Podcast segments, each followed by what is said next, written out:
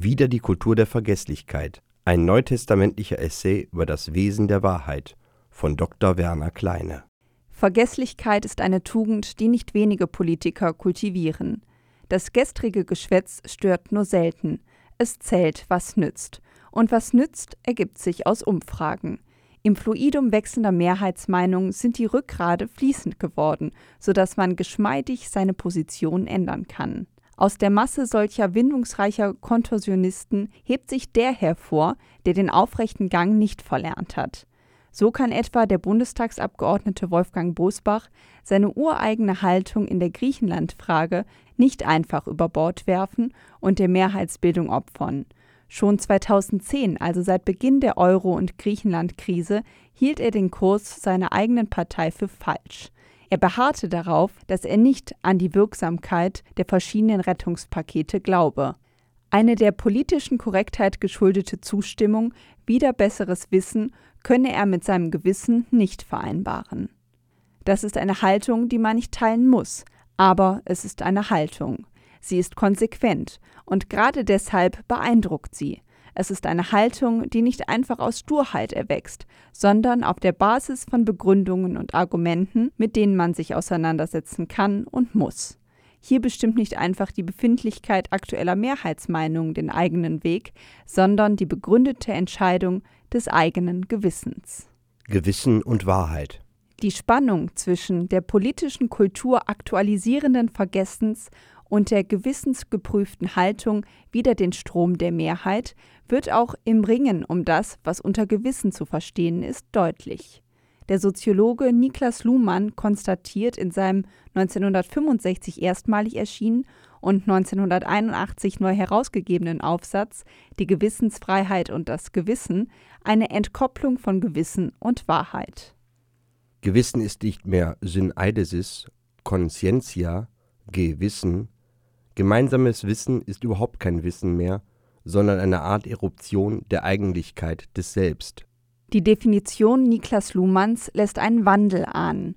Wo heute das Gewissen ein eher subjektiviertes Phänomen ist, das jeder auf der Basis eigener und stets wandelbarer Werte formt, gab es in früheren Zeiten offenkundig eine den Einzelnen übersteigende Basis für die Formung der persönlichen Gewissensentscheidung. Dieses Fundament ist für Josef Ratzinger weiter aktuell. Vor allem aber wird das Gewissen als der Knotenpunkt der Gemeinsamkeit zwischen Christen und Nichtchristen damit als die eigentliche Drehscheibe des Dialogs herausgestellt. Die Treue zum Gewissen verbindet Christen und Nichtchristen und gestattet ihnen, gemeinsam an der Lösung der sittlichen Aufgaben der Menschheit zu wirken, die sie beide zur demütigen und offenen Frage nach der Wahrheit zwingt. Was ist Wahrheit? Johannes Kapitel 18, Vers 38. Die berühmte Frage des Pilatus, die Johannes in seiner Darstellung des Prozesses Jesu vor dem römischen Statthalter überliefert, bringt das Problem auf den Punkt. Ausgangspunkt ist die Frage des Pilatus nach dem Selbstanspruch Jesu. Bist du der König der Juden? Johannes Kapitel 18, Vers 33. Jesus reagiert zuerst verhalten auf die Frage nach seiner Königsherrschaft. Sagst du das von dir aus oder haben es dir andere über mich gesagt? Johannes Kapitel 18, Vers 34. Pilatus, der Zweifel an dieser Anklage zu haben scheint, fragt weiter nach. Dein eigenes Volk und die Hohenpriester haben dich an mich ausgeliefert. Was hast du getan? Johannes Kapitel 18, Vers 35. Daraufhin offenbart Jesus einen Selbstanspruch. Mein Königtum ist nicht von dieser Welt. Wenn es von dieser Welt wäre, würden meine Leute kämpfen, damit ich den Juden nicht ausgeliefert würde. Aber mein Königtum ist nicht von hier. Johannes Kapitel 18, Vers 36. Diese Antwort irritiert Pilatus offenkundig. Also bist du doch ein König. Johannes Kapitel 18, Vers 37. Jesus aber präzisiert die Art seines besonderen Königtums, das mit herkömmlichen Kategorien nicht zu fassen ist. Du sagst es, ich bin ein König, ich bin dazu geboren und dazu in die Welt gekommen, dass ich für die Wahrheit Zeugnis ablege. Jeder, der aus der Wahrheit ist, hört auf meine Stimme. Johannes Kapitel 18, Vers 37. Es ist die Wahrheit, die Aletheia, die sein Königtum begründet. Der Anspruch der Aletheia Jesu ist umfassend. Es ist die Wahrheit. Es ist die Wahrheit, aus der man sein kann. Es ist also die Grundlage derer, die ihr ihre Existenz verdanken. Die Wahrheit Jesu ist existenzbegründend. Sie ist gerade deshalb nicht verhandelbar. Sie hat einen absoluten Anspruch. Die Frage des Pilatus kann angesichts dieses fundamentalen Anspruchs kaum verwundern. Was ist Wahrheit? Johannes Kapitel 18, Vers 38. Das Wesen der Wahrheit. Aus dem Gespräch zwischen Jesus und Pilatus heraus wäre schon zu erschließen, dass Pilatus selbst die eigentliche Wahrheit verborgen bleibt. Wäre er aus der Wahrheit, hätte er sie schon längst erkannt. Er wüsste, in der Diktion des Johannesevangeliums gesprochen, dass der, der vor ihm steht, die personifizierte Wahrheit ist. Ausgangspunkt für diese Antwort, die sich in den sogenannten Abschiedsreden des Johannesevangeliums findet, sind die Ausführungen Jesu über den Weg zu Gott. Euer Herz lasse sich nicht verwirren. Glaubt an Gott und glaubt an mich. Im Haus meines Vaters gibt es viele Wohnungen. Wenn es nicht so wäre, hätte ich euch dann gesagt, ich gehe um einen Platz für euch vorzubereiten. Wenn ich gegangen bin und einen Platz für euch vorbereitet habe, komme ich wieder und werde euch zu mir holen, damit auch ihr dort seid, wo ich bin. Und wohin ich gehe, den Weg dorthin kennt ihr. Johannes Kapitel 14, Vers 1 bis 4. Jesus geht offenkundig davon aus, dass den Jüngern nach der Zeit der gemeinsamen Wanderungen, Gespräche und Belehrungen durch Worte und Zeichen nach dem Johannesevangelium immerhin drei Jahre, der Weg zu Gott bekannt sein sollte. Aber ausgerechnet Thomas, der später an der Wahrheit der Auferstehung zweifeln sollte, weil er den Auferstanden noch nicht selbst gesehen hatte, fragt Herr, wir wissen nicht, wohin du gehst. Wie sollen wir dann den Weg kennen? Johannes Kapitel 14, Vers 5. Die Antwort Jesu ist eindeutig. Ich bin der Weg und die Wahrheit und das Leben. Johannes Kapitel 14, Vers 6. Er selbst ist die Wahrheit. Sein Leben, Reden und Handeln ist Zeugnis für die Wahrheit. Bereits im Johannesprolog wird der Leser auf diese Weise auf das folgende Evangelium eingestimmt. Im Anfang war das Wort, und das Wort war bei Gott, und das Wort war Gott. Im Anfang war es bei Gott. Alles ist durch das Wort geworden, und ohne das Wort wurde nichts, was geworden ist. In ihm war das Leben, und das Leben war das Licht der Menschen, und das Licht leuchtet in der Finsternis, und die Finsternis hat es nicht erfasst. Johannes Kapitel 1 Vers 1 bis 4 Die in der ganzen Existenz Jesu offenbar werdende Wahrheit dient der Erkenntnis. Es ist die Erkenntnis, dass alles, was ist, aus Gott ist. Nichts ist ohne Gott. Selbst das Rätsel der Dunkelheit hat seinen Ursprung in Gott. Ja, die Dunkelheit wird erst als Dunkelheit aufgrund des göttlichen Lichts erkannt. Das Licht kann die Dunkelheit enttarnen und vertreiben. Das Licht selbst aber kann von der Dunkelheit nicht übermannt werden. Das Licht ist Leben, Leben ist göttlich.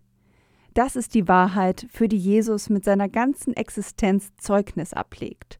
Es ist ein Zeugnis, dass sogar die Dunkelheit des Todes besteht, die durch das Licht der Auferstehung erhellt wird. Auch Thomas, der Zweifler, wird diese Wahrheit schließlich erkennen. Wieder das Vergessen. Im zweiten Petrusbrief findet sich am Beginn eine bemerkenswerte Mahnung des Autors an die Adressaten.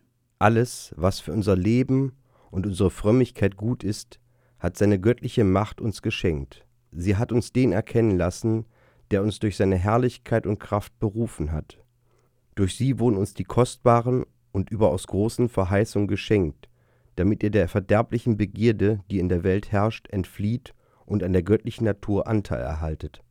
Darum setzt allen Eifer daran, mit eurem Glauben die Tugend zu verbinden, mit der Tugend die Erkenntnis, mit der Erkenntnis die Selbstbeherrschung, mit der Selbstbeherrschung die Ausdauer, mit der Ausdauer die Frömmigkeit, mit der Frömmigkeit die Brüderlichkeit und mit der Brüderlichkeit die Liebe.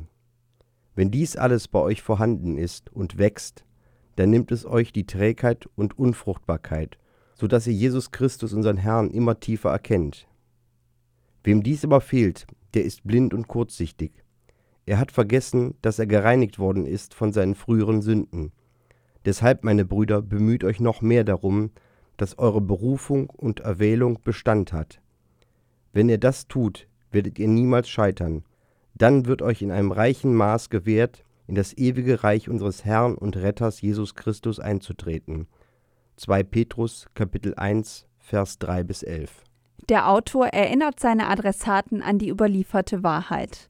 Es ist eine Wahrheit, die sich nicht nur theoretisch erfassen lässt. Die volle Erkenntnis dieser Wahrheit erlangt man erst, wenn sie auch wirklich wird. Wahrheit drängt zur Tat. Hier setzt die Mahnung an. Wem dies aber fehlt, der ist blind und kurzsichtig. Er hat vergessen, dass er gereinigt worden ist von seinen früheren Sünden. 2 Petrus Kapitel 1 Vers 9 Das Vergessen ist der Feind der Wahrheit. Die griechische Sprache macht das in besonderer Weise deutlich.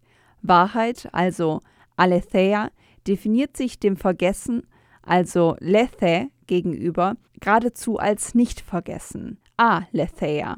Wahrheit und Vergessen schließen sich aus. Die Wege der Wahrheit und des Vergessens. Lethe hieß auch einer der Flüsse in der Unterwelt der griechischen Mythologie. Wer vom Wasser dieses Flusses trank, verlor seine Erinnerung vor dem Eingang ins Totenreich. Mit der Erinnerung aber verliert der Mensch auch seine Identität und damit seine Existenz. Demgegenüber treibt den Christen die Hoffnung auf die Auferstehung. Es ist auffällig, dass die Rede von der Wahrheit nicht nur das Streben nach Erkenntnis meint. Die Wahrheit, von der das Neue Testament spricht, hat immer auch eschatologische Bedeutung. Es ist eben das Tun dieser Wahrheit, in dem der Mensch den Weg zu Gott beschreitet. Vor Gott schließlich wird der Mensch die Wahrheit endgültig erkennen. Paulus etwa schreibt an die Korinther Jetzt schauen wir in einen Spiegel und sehen nur rätselhafte Umrisse. Dann aber schauen wir von Angesicht zu Angesicht. Jetzt erkenne ich unvollkommen, dann aber werde ich durch und durch erkennen, so wie ich auch durch und durch erkannt worden bin. 1 Korinther Kapitel 13 Vers 12 aber auch die Wahrheit des einzelnen Menschen selbst wird endgültig offenbar werden. Denn wir alle müssen vor dem Richterstuhl Christi offenbar werden, damit jeder seinen Lohn empfängt für das Gute oder Böse, das er im irdischen Leben getan hat. 2 Korinther Kapitel 5 Vers 10 Wer den Irrtum riskiert, ist der Wahrheit nicht fern. Das Streben nach Wahrheit ist also keine Angelegenheit, die man auf dem Altar momentaner Stimmungen opfern sollte. Die moderne Gesellschaft mit ihren vielfältigen Befindlichkeiten braucht einen neuen Konsens, eine Gewissensgrundlage, auf der eine gemeinsame Verständigung wachsen kann. Das wird nicht ohne die Frage nach dem, was wahr ist, gehen. Wahrheit entzieht sich dem Gefällt mir, gefällt mir nicht Modus sogenannter sozialer Netzwerke. Wahrheit fordert heraus.